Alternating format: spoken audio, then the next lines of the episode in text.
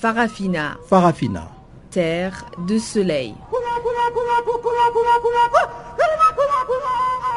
Farafina. Farafina. Un magazine d'infos africaine. Présentation Juliette Ilondo.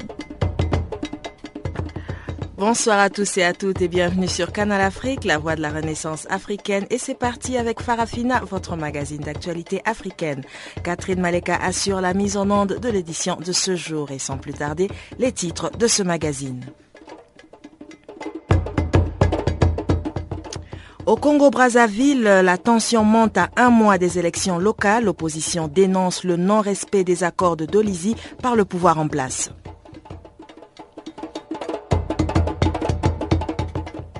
Le Tchad ne fera pas partie civile dans le procès de Hissène Abré. La justice sénégalaise vient de rendre son verdict. Les organisations de défense des droits de l'homme parlent d'une victoire. En Algérie, le chef de l'État évince le conseiller spécial à la République de son poste, un limogeage qui fait couler beaucoup d'encre et de salive. Place à présent au bulletin d'actualité que nous présente Jacques Kouakou.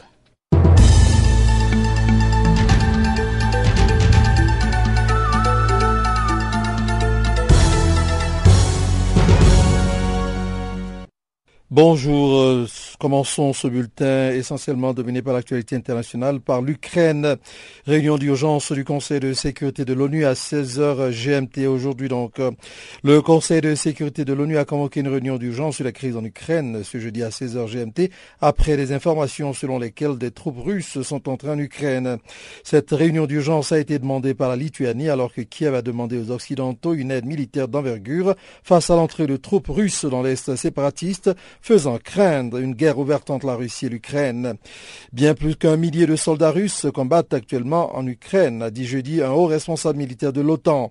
Ils soutiennent les séparatistes, se battent avec eux contre les forces armées ukrainiennes, a-t-il affirmé, disant s'appuyer sur une estimation très prudente. Kiev a affirmé que les troupes russes avaient pris le contrôle de la ville frontalière de Novoazok et dénoncé une invasion directe du pays. Il n'y a pas de soldats russes en Ukraine, a assuré au contraire l'ambassadeur de la Russie à l'OSCE, Andrei Kelin.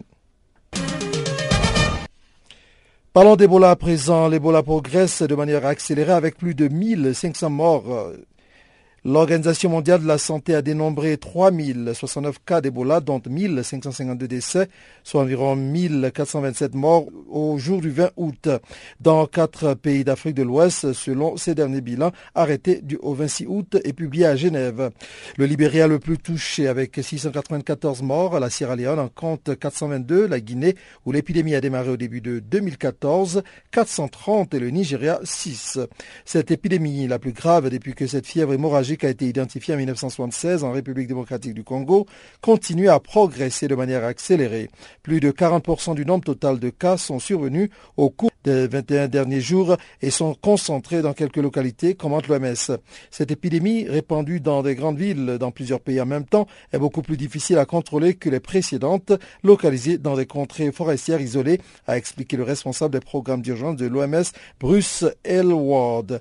Ce n'est pas une crise africaine, c'est une crise mondiale, a-t-il averti. ISIS, les djihadistes exécutent 160 soldats en Syrie et assiègent des chiites en Irak. En Irak, les États-Unis envisagent de venir au secours d'Amerli, une ville peuplée majoritairement de turcomanes chiites, assiégée depuis plus de deux mois par les djihadistes, selon des hauts responsables américains. Dans le nord de la Syrie, l'EI a exécuté entre hier et aujourd'hui, à l'aube, plus de 160 soldats syriens dans trois lieux différents de la province de Raqqa qu'ils contrôlent, a déclaré à Rami Abdel Rahman, directeur de l'Observatoire syrien des droits de l'homme, en abrégé OSDH. Selon lui, ces soldats ont été capturés lors de la prise de la base 17 fin juillet de l'aéroport militaire de Tabqa dimanche et lors de leur fuite de l'aéroport dans la nuit de mercredi à jeudi vers la localité d'Eshraya dans la province de Hama au mai du régime. D'après M. Abdelrahman, 1400 soldats défendaient la base de Tabqa conquise dimanche par l'EI. Durant les combats, près de 200 soldats sont morts alors qu'environ 700 ont réussi à rejoindre des secteurs contrôlés par le régime. Sur les 500 qui restaient, outre ceux capturés puis exécutés, une partie continue à se battre près de la base de Tabqa et une autre se cache, a-t-il précisé. 43 casques bleus de l'ONU dans le Golan détenus par un groupe armé. 43 casques bleus de l'ONU sont détenus depuis quelques heures par un groupe armé sur le plateau du Golan, a indiqué jeudi l'ONU. Ces casques bleus de la force chargée de surveiller le cessez-le-feu entre Israël et la Syrie dans cette zone ont été capturés à la suite de violents combats entre l'armée syrienne et les groupes armés syriens d'opposition, a précisé le porte-parole de l'ONU Stéphane Dujarik. L'incident s'est produit de qui naîtra dans la zone de désengagement délimitée en 1974 et où patrouille depuis lors la force de l'ONU chargée de l'observation du désengagement, à l'abrégé UNDOF, entre la Syrie et Israël. Israël occupe depuis 1967 quelques 1200 km du plateau du Golan qu'il a annexé, une décision que n'a jamais reconnue la communauté internationale. Environ 510 km restant sous contrôle syrien. C'est la troisième fois que des membres de la force de l'ONU sont ainsi pris en otage par des opposants syriens armés dans cette région. Lors des précédents incidents en mars et en mai 2013, les casques bleus avaient été relâchés au bout de quelques jours sains et saufs. En plus de la détention de 43 membres de l'UDOF, 81 autres casques bleus sont empêchés de quitter leur position près de deux autres localités du Golan, a ajouté M. Dujarik. L'ONU fait tous les efforts nécessaires pour obtenir la libération des casques bleus détenus et restaurer la liberté de mouvement des membres de la force dans toute sa zone d'opération, a-t-il affirmé. Il n'a pas précisé l'identité du groupe armé responsable ni la nationalité des casques bleus impliqués. L'UNDOF compte quelques 1200 hommes de six pays, Inde, Fidji, Philippines, Irlande, Pays-Bas, Népal. Terminons par la France. PS, à la veille de la Rochelle, la majorité silencieuse pro-Hollande serre les rangs. Alors que nombre d'élus et de militants s'avouent désorientés par la crise que vient de traverser l'exécutif, M. Cambadelis prévient qu'il s'opposera à des débats au PS qui auraient pour but de renverser le gouvernement. Je me porte garant des débats, mais je ne saurais accepter qu'il ait pour but de renverser le gouvernement, affirme M. Cambadelis dans une interview du Monde datée le vendredi, jour où s'ouvre l'université d'été.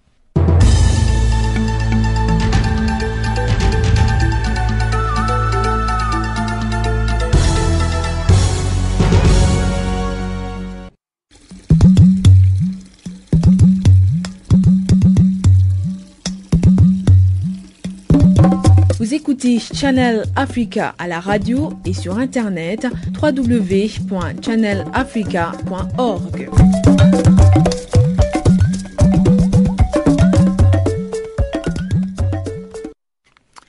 Encore une fois, bonsoir à tous. Les détails à présent. La République du Congo se prépare aux élections locales prévues pour le 28 septembre 2014, des élections locales qui risqueraient de se dérouler sur fond de tension. Les opposants politiques accusent en effet le gouvernement de n'avoir pas respecté le consensus de Dolizy. Ils estiment que le pouvoir en place tient à tout organiser sans consulter l'opposition, ce qui risquerait de poser problème. Selon Maître Tati Mabiala, un opposant politique, les élections ne se dérouleront pas dans un climat calme si le pouvoir maintient sa position.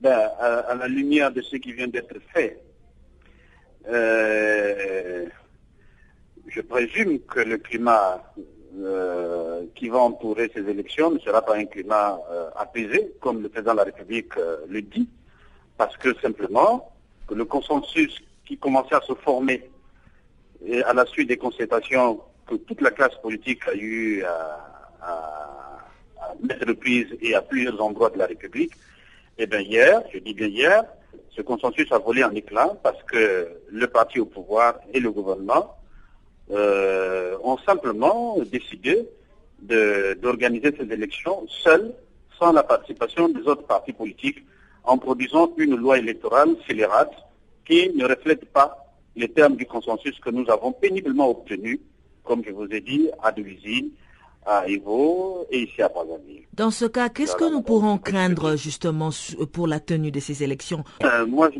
je, ne présume de rien. Vous savez, le consensus euh, nous permet justement d'aller euh, dans l'apaisement, dans la paix, pour dire les choses de façon prosaïque. Et comme le consensus n'y est plus, je ne sais pas ce qui peut arriver. Est-ce que la participation d'abord sera effective, l'ensemble des partis je crois que d'ici là, il faut attendre que les partis se prononcent euh, sur leur participation à ces élections qui sont d'avance jouées, puisque les partis au pouvoir, le gouvernement s'arrogent tous les pouvoirs pour organiser seuls les élections. Pas seulement les élections locales, mais même toutes les, prochaines élections. C'est donc dans ce climat euh, qui sera de plus en plus conflictuel que nous allons avoir les prochaines élections au Congo-Brazzaville. Euh, pouvez-vous me dire du côté de la population, à quoi s'attend-elle justement après ces élections locales? De plus en plus, elle va constater qu'il y a un échauffement puisque euh, les partis politiques qui ne sont pas euh, d'accord avec la manière de, procéder du gouvernement et du parti au pouvoir, de plus en plus vont monter au créneau. Il y aura certainement un climat, pas un climat de, paix, au moins dans, les échanges. maintenant, est-ce que vous voulez que je vous dise qu'il va y avoir euh, le désordre, qu'il va y avoir la guerre? Non, je ne suis pas là. Je ne suis pas là, mais je dis simplement que le climat va s'assombrir. Euh, nous pensions que nous avions là une opportunité, peut-être une dernière opportunité, à faire en sorte que les élections qui sont toujours à la base des conflits politiques dans notre pays, eh bien que ces élections soient organisées de manière consensuelle, comme nous le pensions. Eh bien, malheureusement, ce ne sera pas le cas. Alors, qu'est-ce qui va arriver? Ben, je ne peux pas vous dire ce qui va arriver. Mais en tout cas, si cela arrive, ce n'est pas du fait des partis politiques, surtout pas du nôtre, l'IPADES, ce sera du fait du pouvoir. Et Ils pensent arroger tous les pouvoirs. Et euh, quand euh, les autres partis euh, politiques, notamment le vôtre ou les, les, autres partis politiques, est-ce que vous ne comptez pas essayer de revenir avec le gouvernement sur la table pour essayer une fois de plus de négocier ou vous allez carrément laisser faire les choses? Ben, je, je, vous dis, madame, ça, ça devient difficile parce que les positions sont, sont, rigides. Les positions sont rigides, mais c'est peine perdue. Tout ce que nous avons fait, tout ce que nous avons fait pour qu'en un jour tout vole en éclat, euh, c'est la désolation. Euh, qu'est-ce que vont faire les partis politiques? Le nôtre a le temps de, réunir ces instances pour prendre une décision. Je ne sais pas laquelle. Pour le moment, je ne, je ne présume pas la décision que va prendre notre parti euh, dans le, pour sa participation ou non à ces élections. Donc je n'ai rien encore dit. Nous ne prononçons pas encore le mot du boycott, mais nous disons simplement qu'il y a risque justement que ces élections ne se déroulent pas dans la paix et dans la concorde nationale. En Algérie, le président Abdelaziz Bouteflika a évincé Abdelaziz Belkadem de son poste de ministre d'État, conseil spécial à la République. Au lendemain de cette décision surprenante pour la majorité des observateurs de la vie politique algérienne, beaucoup d'interrogations subsistent dans la presse nationale et étrangère. Retour sur ce limogeage d'un pilier du régime Bouteflika avec Pamela Kumba. La nouvelle est tombée mercredi comme un couperet. Abdelaziz Belkadem a été démis de ses fonctions de ministre d'État et conseiller spécial à la présidence. L'ancien bras droit du président Bouteflika écope aussi des mesures strictes de ne plus prendre part à toutes les activités avec l'État, mais en plus, la présidence a demandé aux responsables du FLN, Front de Libération Nationale, d'interdire Abdelaziz Belkadem de toute activité au sein de ce parti.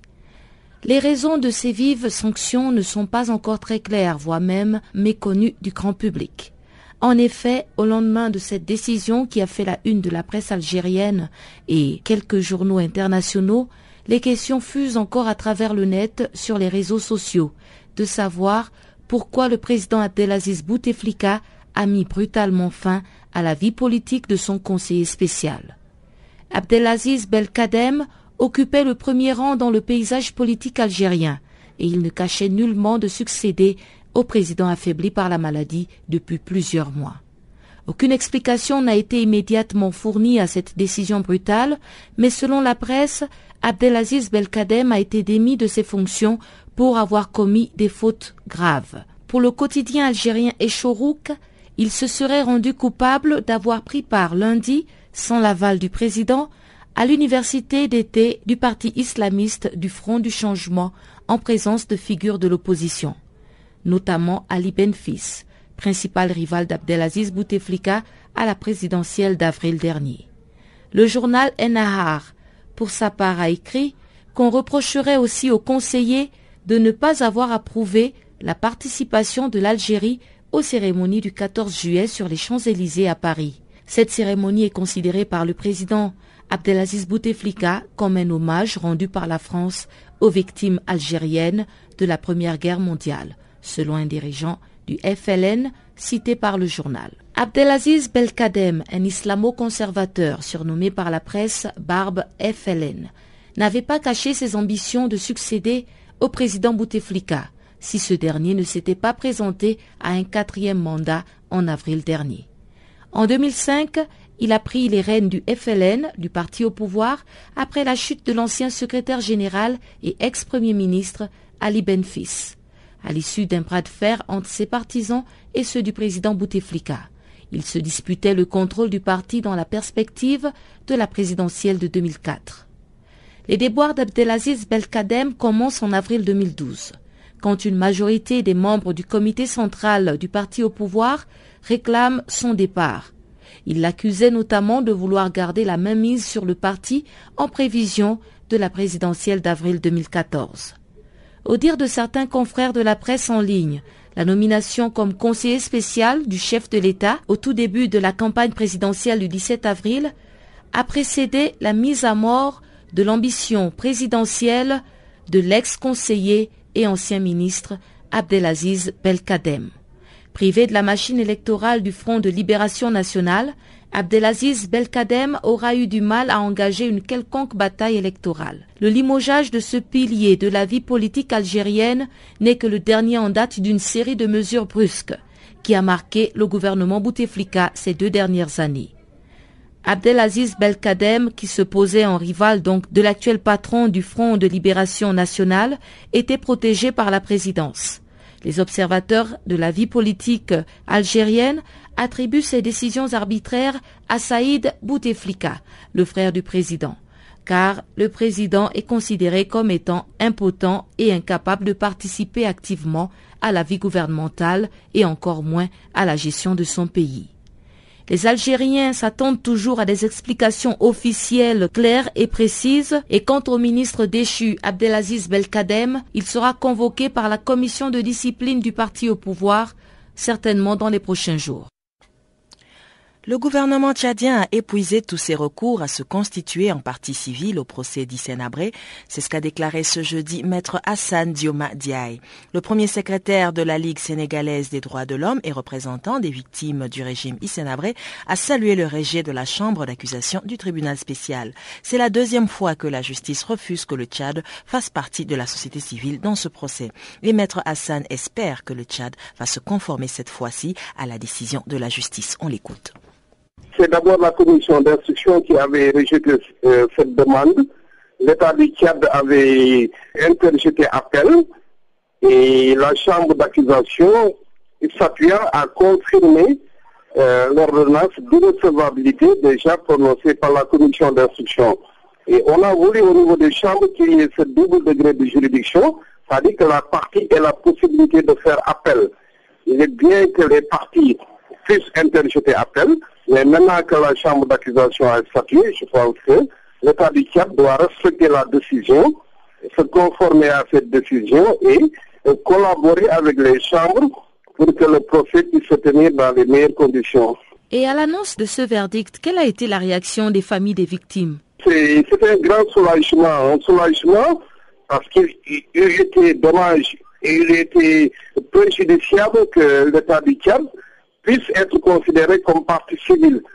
Cela aurait porté un coup à la crédibilité du procès. Euh, L'État du Tchad est co-bailleur et co-bailleur du procès avec euh, la communauté internationale. L'État du Tchad fait partie du comité de pilotage. Donc, il est co-organisateur au même titre que le Sénégal et tous les pays africains. Euh, si vous êtes co-bailleur, vous êtes organisateur et vous êtes partie civile, cela risque d'engendrer une confusion de genre. Donc, ça aurait été dommage. Et les partis civils avaient redouté, avaient cette position de parti civil et cela aurait crédité la thèse développée par les avocats d'Abré, selon laquelle c'est Idriss Déby qui, qui finance ce procès. C'est Idriss Déby qui pilote ce procès. Donc aujourd'hui que les choses sont remises en ordre, les seuls partis civils statutaires, ce sont les victimes. C'est des crimes de sang, crimes de torture, crimes d'humanité, crimes de guerre. Il ne peut y avoir que de partis civils physiques, des personnes physiques. Donc je pense que c'est un soulagement et un gage euh, d'un procès juste et équitable et une crédibilité certaine pour ce procès. Et Maître Hassan, est-ce que finalement le Tchad avait remis à la disposition de la justice euh, les deux euh, personnalités qui avaient été demandées? Oui, justement, j'ai parlé tout à l'heure de, que ce qui reste pour l'État du Tchad, c'est de collaborer. Ce qu'on attend aujourd'hui de l'État du Tchad, c'est de collaborer avec les chambres africaines et le statut des chambres on prévoit la primauté, la primauté des chambres africaines sur les, sur les justices nationales. Donc aujourd'hui, ce qu'on attend de l'État du Tchad, dans le cadre de cette collaboration, c'est de remettre les personnes qui sont poursuivies par les chambres africaines, de les remettre à cette, à cette juridiction. Donc aujourd'hui, le doit, doit prendre de la hauteur et faire en sorte que le procès se tienne dans les meilleures conditions et une des conditionnalités de ce procès, de cette crédibilité de ce procès, c'est que toutes les personnes inculpées et qui doivent comparaître puissent comparaître. Donc le Tchad a encore un rôle important à jouer, notamment la remise des deux personnes qui sont réclamées par les chambres africaines et dont le Tchad ne semble pas être disposé à faire. Maître Hassan, juridiquement, est-ce qu'il y a encore euh, une procédure que le Tchad pourrait engager au cas où il veut contester euh, le verdict qui a été euh, donné par la Chambre spéciale chargée de juger Hissène après Le Tchad a épuisé ses voies de recours. Il n'y avait que la Chambre d'accusation qui était compétente pour statuer sur l'ordonnance de la commission d'instruction. Il n'y a pas de pourvoi en cassation. Les chambres africaines ne prévoient pas de pourvoi en cassation. Donc, par conséquent, c'est le dernier recours qui a été ouvert à l'État du Tchad. Et je pense que juridiquement, cette décision est motivée. nous espérons que le Tchad va se conformer à cette décision qui a été rendue. Nous allons à présent retrouver Pamela Kumba pour le bulletin économique.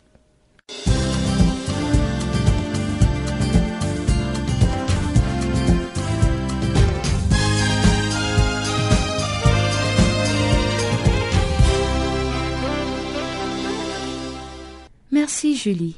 En Afrique subsaharienne, le nombre des ménages de la classe moyenne, dont les 11 plus grandes économies en termes de PIB, produit intérieur brut, hors Afrique du Sud, a augmenté de 230% entre 2000 et 2014.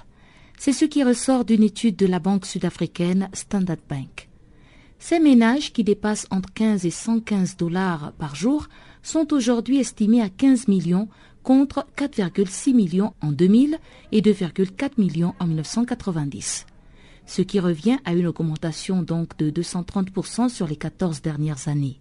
Les 11 pays étudiés sont le Nigeria, l'Angola, l'Éthiopie, le Ghana, le Kenya, le Mozambique, le Soudan du Sud, le Soudan, la Tanzanie, l'Ouganda et la Zambie. Intitulé Comprendre la classe moyenne en Afrique, cette étude explique que le nombre de ménages appartenant à la classe moyenne dans les pays étudiés devrait grimper à environ 40 millions en 2030, attestant ainsi d'une meilleure répartition des fruits de la croissance économique. L'économiste Jacques Attali, président de Planète Finance, a recommandé mercredi dans un rapport consacré à la dimension économique de la francophonie la création d'une union économique francophone. Ce rapport a été remis au président français François Hollande. Jacques Attali a écrit, je cite, L'objectif ultime, c'est de créer une union francophone qui donnera à la France un levier d'influence et aux pays francophones un moyen d'agir ensemble tout à fait considérable. Imaginez une union francophone aussi intégrée que l'Union européenne, ça devient un acteur politique et économique important dans le monde. Le président de Planète Finance, un organisme de conseil et de microcrédit, a fait dans son rapport 53 propositions en vue d'exploiter l'énorme potentiel économique de la francophonie. Il s'agit entre autres de développer l'enseignement du français via la création d'un groupe privé d'écoles françaises et d'attirer des populations qui ne parlent pas le français. Lomé, la capitale togolaise, veut se faire incontournable dans l'essor du transport aérien en Afrique de l'Ouest. En effet, Lomé positionne l'aéroport international Nyasingbe et Yadema comme le hub de la sous-région et compte jouer sur la modernisation, la sécurité et sûreté ainsi que la certification au standing. Une projection est déjà faite sur l'après 2020 grâce à un prêt chinois de 150 millions de dollars américains. Une nouvelle aérogare moderne de 21 000 mètres carrés pouvant traiter jusqu'à 2 millions de passagers avec séparation nette de flux, un nouveau parking pour des avions modernes et une galerie commerciale avec un hôtel de 96 chambres et 5 suites. Avec la nouvelle plateforme, le Togo se fixe l'objectif de quadrupler la capacité de traitement du fret en passant du niveau actuel de 15 000 tonnes à 50 000 tonnes en 2015. Le traitement simultané des deux avions gros porteurs et de trois moyens porteurs sera aussi possible pendant que le nombre de passagers passera de 600 000 à 2,5 millions par an. La propension a été relevée dans le cadre de la mise en œuvre des recommandations de l'OACI visant à conformer cet aéroport à des exigences de certification de la grande classe. Le Gabon a chuté de 15% dans ses ventes de véhicules neufs au premier trimestre de l'année en cours. Autrefois considéré comme un secteur très rentable, la chute des ventes d'automobiles neuves résulterait, selon certains concessionnaires, de l'annulation de plusieurs commandes de l'État et d'entreprises en attente de règlement des arriérés de la dette intérieure. Cette récession du marché automobile a été très difficile pour les quatre leaders du secteur de la vente de l'automobile neuve au Gabon. Le japonais Toyota, leader du secteur, a vu ses ventes baisser de 15% contre moins 20% pour l'américain Ford et le sud-coréen Hyundai, moins 40%, ainsi que pour Mitsubishi. Selon les statistiques de l'Union des représentants de l'automobile et de l'industrie, seules 2639 voitures ont été vendues contre 3062 au premier semestre 2013, soit une différence de 423 voitures en moins. Deuxième marché de la zone franc après le Sénégal, le parc automobile du Gabon est estimé à 140 000 véhicules entre 2010 et 2013. Et pour terminer, Cotonou, la capitale béninoise, abrite depuis mercredi la troisième conférence ouest-africaine de l'agriculture écologique et biologique. Sous le thème Institutionnalisation de l'agriculture écologique et biologique en Afrique de l'Ouest dans le contexte des changements climatiques, cette conférence vise à contribuer à la définition des mécanismes d'intégration des principes de l'agriculture biologique et écologique dans les politiques et stratégies de développement agricole des pays africains. Il s'agira aussi de cristalliser l'attention du public et d'engager avec les acteurs pertinents des réflexions sur les meilleures stratégies pour la mise de la décision des chefs d'État et de gouvernement de l'Union africaine en faveur de la promotion de l'agriculture biologique et écologique. L'introduction de l'agriculture écologique et biologique et du commerce équitable en Afrique subsaharienne dans les années 1980 et 90 a démontré que cette forme de production a un réel potentiel d'augmentation de l'amélioration de la sécurité alimentaire des producteurs et productrices tout en préservant les ressources naturelles et la diversité biologique.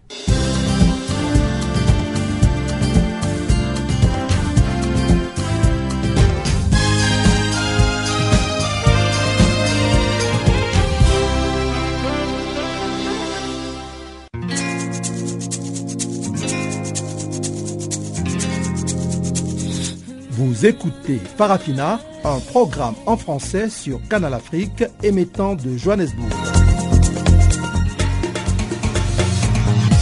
Pour vos réactions à nos émissions, écrivez-nous soit à l'adresse électronique suivante farafina.channelafrica ou envoyez-nous un SMS au numéro qui suit 00 27 833 81 56 59.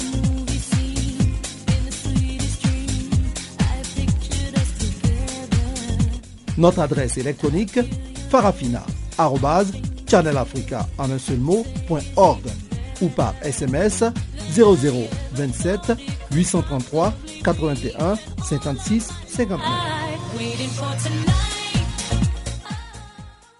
Nous poursuivons avec notre programme d'actualité. Au Burundi, Human Rights Watch s'insurge contre les conditions de détention du président de l'Association pour la protection des droits humains et des personnes détenues.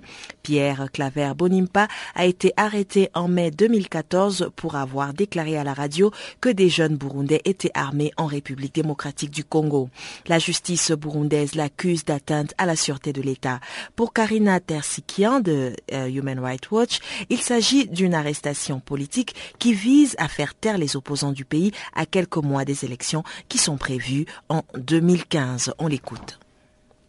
Oui, donc Pierre Claver Bonita est détenu dans la prison centrale à Bujumbura, la prison qui s'appelle Mpimba. Il est donc dans des conditions euh, je peux dire, euh, qui ne sont vraiment pas adéquates les conditions dans les prisons burundaises sont assez préoccupantes. Il y a des problèmes de, de surpeuplement, il y a d'autres problèmes liés aux conditions physiques. Hein. Alors, dans son cas précis, euh, c'est un homme euh, assez âgé, il a 66 ans et il souffre euh, de différents problèmes de santé. Sa santé est fragile. Je suis allée moi-même lui rendre visite hier. Il était malade. et donc, vous imaginez que même s'il reçoit des médicaments, des problèmes de santé ne vont pas s'arranger rapidement euh, dans une situation de, prison. Et est-ce que vous avez déjà euh, saisi les autorités pour euh, lui accorder une liberté pour lui permettre de se rendre à l'hôpital et recevoir des soins de santé appropriés? En fait, depuis le début, depuis son arrestation au mois de mai, nous avons demandé aux autorités burundaises de libérer Pierre Claver Bonimba immédiatement et inconditionnellement pas seulement par rapport aux problèmes de santé ou à la question de, son âge avancé, mais surtout parce qu'à notre avis, il ne devrait pas du tout être en prison. Son arrestation était motivée par des considérations politiques. Pour nous, les accusations contre lui ne sont pas des accusations sérieuses ou crédibles et il devrait être libéré tout de suite. Alors après, nous sommes d'autant plus préoccupés euh, à cause de sa santé fragile. Donc c'est un point effectivement que nous avons déjà évoqué avec les autorités burundaises.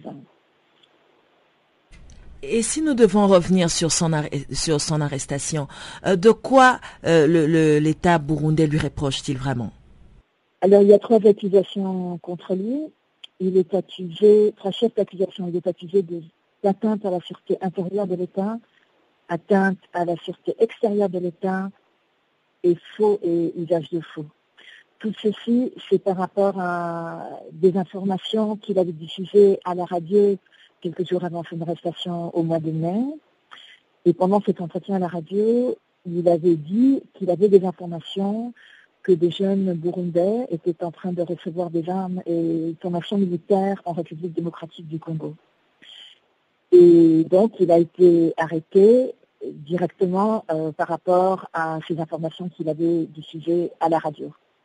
Et euh, pourquoi euh, Human Rights Watch pense que son arrestation est injuste? Pour nous, son arrestation constitue une violation flagrante de la liberté d'expression, tout d'abord. Euh, ce n'est pas le seul cas. D'ailleurs, il y a plusieurs autres activistes, journalistes, euh, membres des partis d'opposition qui ont été plusieurs fois ciblés pour avoir émis des critiques euh, à l'encontre du gouvernement. Alors, dans le cas précis de Pierre Claver et Nima, nous n'estimons pas du tout que ce propos à la radio constitue une atteinte à la sûreté de l'État. Absolument pas. Il avait le droit de s'exprimer librement en plus, euh, c'est quelqu'un qui est connu pour le travail qu'il a fait pendant de nombreuses années euh, en faveur des victimes des violations des droits humains. Il a lutté pendant de nombreuses années pour la justice et le respect des droits au Burundi. C'est quelqu'un qui est très connu, respecté et apprécié par la population burundaise. Donc son arrestation est non seulement injuste en elle-même, mais lance un message également très négatif et très dur envers la société burundaise dans son ensemble. Pour nous, c'est un signe inquiétant d'une répression qui est en train de s'accroître à l'approche des élections burundi en 2015. Est-ce que l'on a une date précise sur le début de son procès? Alors, nous venons d'apprendre que son procès doit débuter le 11 septembre. Le Conseil de sécurité des Nations Unies s'est déclaré préoccupé par la situation alarmante qui règne dans la région du Sahel et a réaffirmé sa volonté constante de s'attaquer aux problèmes complexes d'ordre sécuritaire et politique qui menacent la stabilité et le développement de cette région. Dans une déclaration, le président du Conseil de sécurité adopté par le Conseil, l'organe des Nations Unies, insiste de nouveau sur l'importance de la maîtrise nationale et régionale de la stratégie intégrée des Nations Unies pour le Sahel et encourage la poursuite des consultations étroites entre les États membres du Sahel, de l'Afrique de l'Ouest et du Maghreb, ainsi qu'avec les donateurs régionaux, bilatéraux et multilatéraux et d'autres partenaires afin de soutenir sa mise en œuvre. Dominique Bourgeon, directeur de la division de l'urgence et de la réhabilitation de la FAO, parle de la situation préoccupante qui demeure au Sahel. On l'écoute. Je dirais que la situation de la sécurité alimentaire au Sahel reste particulièrement préoccupante. En février 2014, nous avions déjà 20 millions de personnes qui étaient en situation d'insécurité alimentaire. Cinq mois plus tard, nous sommes au cœur de la saison de soudure, c'est-à-dire la saison au cours de laquelle les gens ont épuisé leurs réserves et n'ont pas encore pu récolter leurs champs. Nous sommes au cœur de cette saison de soudure, donc une grande partie de la population doit avoir recours au marché. Quels sont ou seraient les facteurs qui aggravent l'insécurité alimentaire dans cette région? La sécurité alimentaire dans la région est tout d'abord caractérisée par une dimension de vulnérabilité chronique élevée. Une partie importante de la population, surtout dans les zones rurales, est en effet régulièrement confrontée à divers chocs, que ce soit des sécheresses, parfois des inondations, mais aussi des problèmes liés aux maladies euh, transfrontières, aux variations de prix, mais aussi malheureusement dans certains pays à des problèmes d'instabilité politique, voire de conflits.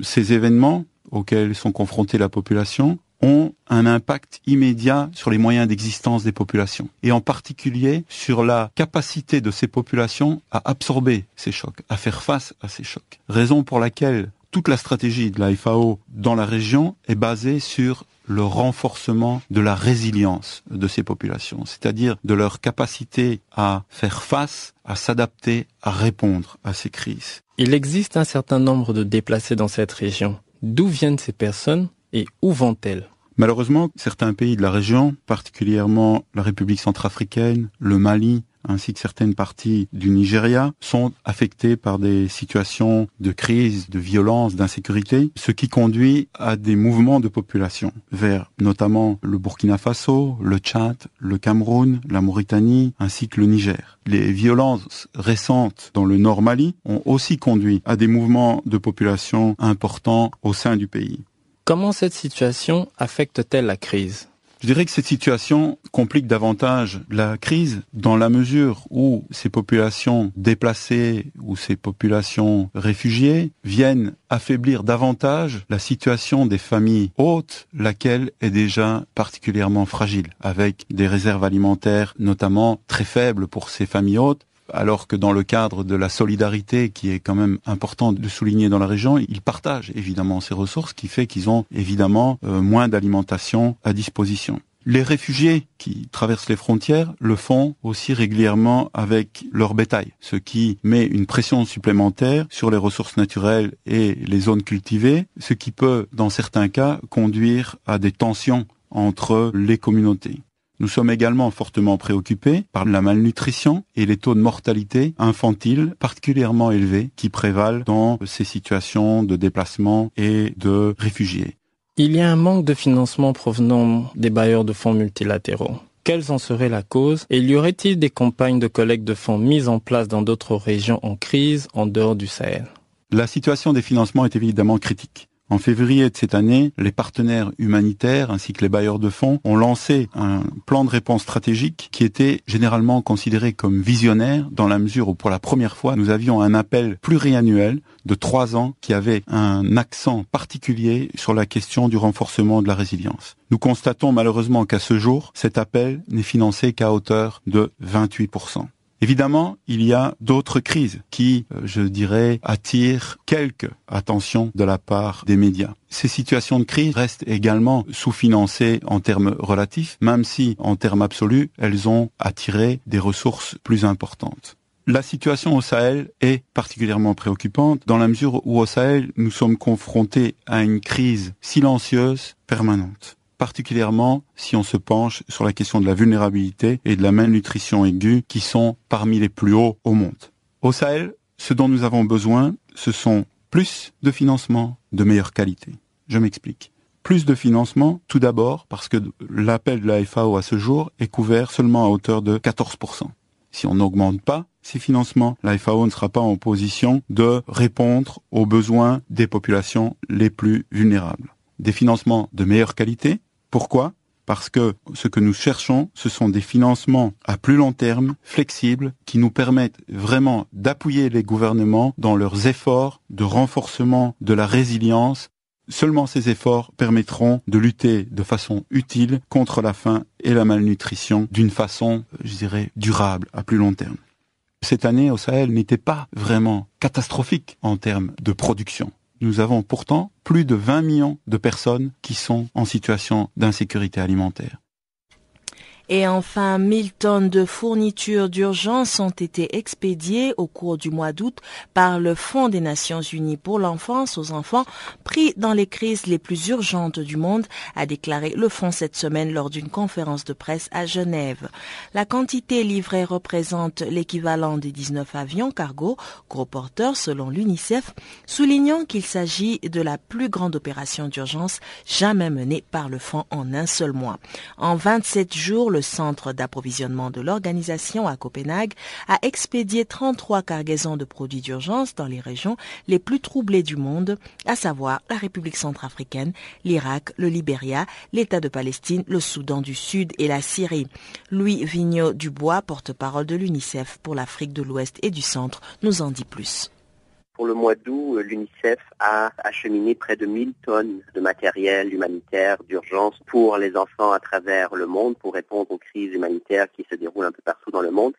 C'est la plus grande quantité de matériel que nous avons expédié euh, dans un seul mois. Donc ça dénote vraiment l'importance et le nombre de crises humanitaires qui font rage en ce moment. Alors 1000 tonnes, ça représente euh, l'équivalent d'à peu près 19 euh, avions cargo. D'où part cette aide? Nous avons notre centre logistique, notre hub logistique qui est basé à, Copenhague au Danemark. Depuis ce hub, nous travaillons bien sûr avec les différents transitaires, les compagnies de transport cargo pour acheminer ce matériel humanitaire depuis notre hub jusqu'aux différents endroits où euh, se déroulent les crises humanitaires et où euh, les besoins se font sentir pour les enfants. Alors effectivement, il s'agit d'aide qui répond aux besoins des six crises euh, les plus importantes qui sévissent en ce moment. De quelle crise s'agit-il exactement? Il y a bien sûr la crise humanitaire qui est toujours en cours en République centrafricaine. C'est une crise qui dure dans le temps, malheureusement, qui souffre un peu du manque d'attention de la part de la communauté internationale et des médias aussi. Il y a l'Irak, qui est toujours aussi euh, une crise humanitaire euh, à plus forte raison depuis quelques mois. Le Libéria, où depuis quelques semaines, une épidémie d'Ebola s'est déclarée dans ce pays et le gouvernement, avec les partenaires, tente de contrôler cette épidémie. Il y a en Palestine, toujours, où l'UNICEF achemine du matériel humanitaire pour les enfants. Le Soudan du Sud et euh, également la Alors, ce sont des crises, euh, bien évidemment, de nature très différente. Et l'UNICEF qui dit qu'en fait, la gamme de fournitures envoyées reflète les défis auxquels euh, sont confrontés les enfants dans chacune de ces crises. Tout à fait. Si on prend par exemple l'exemple du Libéria, où les partenaires s'affairent en ce moment à essayer de maîtriser l'épidémie d'Ebola, bien sûr qu'avec cette situation, plusieurs compagnies de transport régulières ont décidé de réduire leurs vols, voire même annuler leurs vols à, destination du Libéria, ce qui limite bien sûr les opportunités d'acheminer euh, le matériel humanitaire. Donc ce vol euh, spécial affrété par l'UNICEF vient bien sûr à point nommé pour appuyer les opérations en cours. Donc on parle par exemple de gants de latex, de lunettes de protection ou de les combinaisons de protection pour les travailleurs de la santé qui sont au contact des patients qui sont infectés. Également tout ce qui est euh, chlore pour désinfecter les sites qui auraient pu être contaminés. Donc c'est du matériel qui est essentiel et sans le vol euh, spécial que l'UNICEF a affrété, il aurait été très difficile de pouvoir s'approvisionner sur place. Alors ça, c'est pour le Libéria. Qu'en est-il pour la République centrafricaine, par exemple? Comment est-ce que justement ces fournitures varient d'un pays à l'autre et les défis auxquels les enfants sont confrontés varient également? Pour la République centrafricaine, la, situation est différente. C'est une situation humanitaire qui se prolonge euh, dans le temps où la population est dans une situation de pauvreté euh, quasi absolue. Et donc, il est important de pouvoir acheminer du matériel qui va directement aux populations. Par exemple, on sait que la vaccination en situation de crise humanitaire est quelque chose d'essentiel. On a déjà des cas de polio qui ont été rapportés, par exemple, à la frontière entre euh, la Centrafrique et le Cameroun. Donc, il a été important, euh, dans ce cas-ci, d'acheminer des vaccins pour pouvoir mener des campagnes de vaccination. également du matériel médical qui accompagne les campagnes de vaccination. Par exemple, durant la crise, les taux de malnutrition sont montés en donc il a été important aussi de pouvoir acheminer des suppléments alimentaires pour pouvoir traiter les enfants qui souffrent de malnutrition. Alors une fois les fournitures expédiées, l'UNICEF souligne également la nécessité de pouvoir faire parvenir ces biens aux enfants. Quand on parle justement de crises qui sont liées à des conflits, où il y a aussi euh, des problèmes euh, d'infrastructure. Comment fait l'UNICEF? Est-ce que l'UNICEF va arriver à faire parvenir ces 1000 tonnes de fournitures aux enfants auxquels euh, cette aide est destinée? À la base du travail de l'UNICEF, bien sûr, c'est les bureaux pays. donc nous avons des représentations dans chacun de ces pays avec des équipes qui sont bien étoffées en termes de spécialistes, de personnel technique dans chacun des domaines d'intervention de, de l'UNICEF. Donc ces gens sur le terrain ont une très bonne connaissance de l'environnement dans lequel on opère et aussi une très bonne connaissance des besoins et là où se situent euh, les besoins de façon, disons, géographique. Donc sur place, nous sommes en mesure aussi de tisser des partenariats avec certains partenaires non gouvernementaux ou même avec le gouvernement lorsque cela est possible. Et, grâce à ces partenariats, nous arrivons vraiment à, à couvrir, si on veut, de façon géographique l'ensemble du territoire et d'arriver avec les fournitures humanitaires là où les besoins sont et là où les enfants se trouvent. Si c'est un mois avec un volume d'aide sans précédent, est-ce que l'UNICEF va pouvoir maintenir ce rythme d'expédition et comment est-il financé? Donc l'UNICEF, bien sûr, est financé grâce à des contributions volontaires de la part des États et euh, également grâce aux contributions du public en général. Donc je pense que le volume euh, de matériel humanitaire acheminé ce mois-ci démontre bien sûr l'ampleur et le nombre de crises humanitaires de grande importance qui se déroulent en ce moment dans le monde. Donc bien sûr, l'UNICEF pourra maintenir cette cadence si la communauté internationale et les bailleurs contribuent également à cet effort.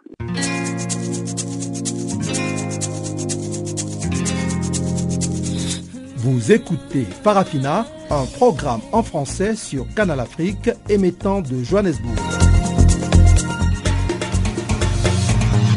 Pour vos réactions à nos émissions, écrivez-nous soit à l'adresse électronique suivante farafina.channelafrica en un seul mot, ou envoyez-nous un SMS au numéro qui suit 00 27 833 81 56 59.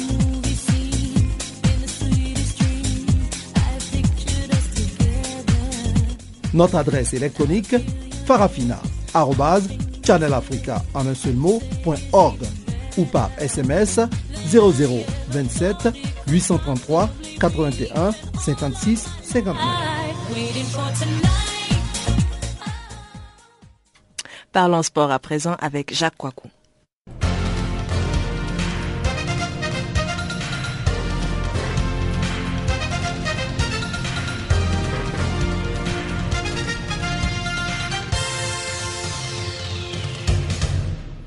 Rebonjour, commençons par la FIFA. Platini ne se présentera pas à la présidence de la FIFA. Michel Platini, président de l'UFA, ne se présentera pas à l'élection à à la présidence de la FIFA, mais se place clairement dans l'opposition à Joseph Blatter, dirigeant l'exercice aux envies de cinquième mandat. C'est le choix du cœur, de la passion. Je me représente à un nouveau mandat à l'UEFA. Je ne me présente pas à la FIFA. Ce n'est pas un choix par défaut. C'est par ces mots devant la presse internationale à Monaco que l'ancien capitaine de l'équipe de France, 59 ans, a répondu à la question que tout le monde se posait, lui y compris au sujet de l'élection présidentielle à la FIFA le 29 mai 2015 à Zurich. Ce n'est pas le moment, ce n'est pas mon heure, pas encore. J'ai réfléchi longtemps, mais je n'ai pas réussi à me convaincre, a-t-il encore confié. Élu une première fois au terme d'un scrutin serré en 2007 à l'UEFA, réélu triomphalement par acclamation en 2011. Platini brigue donc un troisième mandat de quatre ans dans son instance pour les élections le 24 mars à Vienne. Mais tout le monde ne retiendra sans doute de cette annonce qu'une seule chose. Le duel tant attendu Platini-Blatter n'aura pas lieu. Samuel Eto'o a mis une croix sur sa carrière internationale. La retraite internationale d'Eto, non convoquée pour les deux prochains matchs éliminatoires de la Cannes 2015, signifie à coup sûr la fin d'un cycle. Jusque-là, il était l'une des têtes de gondole des lions indomptables du Cameroun dans les compétitions africaines depuis ses débuts avec la sélection nationale camerounaise dans les années 2000. Vainqueur à deux reprises de la Cannes en 2000 et en 2002 et de la médaille d'or des Jeux olympiques en 2000, le nouvel attaquant d'Everton est le football africain le plus titré avec à son palmarès trois ligues des champions 2006-2009 avec le FC Barcelone et en 2010 avec l'Inter Milan. À ces trophées, il faut ajouter ses titres de champion d'Espagne, trois avec le FC Barcelone où il a vraiment acquis une dimension internationale de 2004 à 2009, à l'Inter Milan ensuite en 2010. Élu à trois reprises footballeur africain de l'année, Samuel Eto'o a profité de ce statut de grand du, football mondial pour signer en 2011 un contrat en faveur de Lanzi Makashkala en Russie donc, qui avait fait de lui le footballeur le mieux payé du monde, avec un salaire de 14 milliards de francs CFA par an, soit 205 millions d'euros annuels. Avec 56 buts en 117 sélections, Eto'o a marqué les Lions indomptables du Cameroun avec lesquels il a joué son premier match officiel en mars 1997, à 16 ans tout juste. Qu'en 2015, la Côte d'Ivoire veut délocaliser le match contre la Sierra Leone. On en a parlé, on en reparle toujours. À cause de l'épidémie d'Ebola, la Côte d'Ivoire veut délocaliser son match de football contre la Sierra Leone, comptant pour les éliminatoires de la CAN 2015 prévu à Abidjan le 6 septembre. Nous sommes dans l'impossibilité d'organiser ce match. La rencontre Côte d'Ivoire-Sierra Leone ne peut donc pas avoir lieu en Côte d'Ivoire le 6 septembre, a déclaré mercredi le ministre ivoirien des Sports Alain Lobognon lors d'un entretien avec des médias. Il a rappelé les dispositions prises par le gouvernement ivoirien, notamment la suspension des vols en provenance et à destination de la Guinée, du Libéria et de la Sierra Leone, touchés par le virus, ainsi que la suspension de l'organisation des compétitions internationales jusqu'à nouvel ordre. Selon le porte-parole de la Fédération ivoirienne de football, la FIF, Pierre Gondo, la délocalisation du match est à l'étude en concertation avec la Confédération africaine de football, la CAF. La fièvre Ebola frappe depuis plusieurs mois quatre pays ouest-africains, dont la Guinée et le Libéria, voisins de la Côte d'Ivoire, causant plus de 1400 décès. Terminons par euh, la France, retraite de Ribéry. Deschamps prend acte mais rappelle le règlement. Le sélectionneur de l'équipe de France, Didier Deschamps, a pris acte de la décision de Franck Ribéry d'arrêter sa carrière internationale tout en rappelant le règlement jeudi lors de l'annonce de sa liste pour les matchs amicaux contre l'Espagne et la Serbie 4 et 7 septembre. Interrogé sur le choix du joueur du Bayern Munich, Dédé a dit, Didier Deschamps donc, J'en ai pris acte. C'est une décision qu'il a mûrement réfléchie. Depuis janvier, il a eu des difficultés, notamment sur le plan physique, qui l'ont empêché de participer à la Coupe du Monde. C'est certainement ce qui l'a poussé à prendre cette décision par rapport aussi à son club. Les joueurs ont cette liberté, mais il y a un règlement qui fait que si j'appelle un joueur, il doit venir, a-t-il aussi rappelé. Un joueur qui refuse d'honorer une convocation à l'équipe nationale encourt une suspension dans son club. Franck a été très important. Il nous a permis de nous qualifier pour cette Coupe du Monde. Le plus important pour lui est de retrouver la plénitude de ses moyens et le plaisir du jeu. Après, je ne sais pas ce qui se passera. Cette décision est prise aujourd'hui. J'en prends acte. De toute façon, il n'est pas disponible pour ces matchs-là contre l'Espagne et la Serbie. Ribéry soigne un genou et a avancé qu'il était encore trop juste pour pouvoir retrouver les terrains ce week-end contre Schalke dans le championnat d'Allemagne.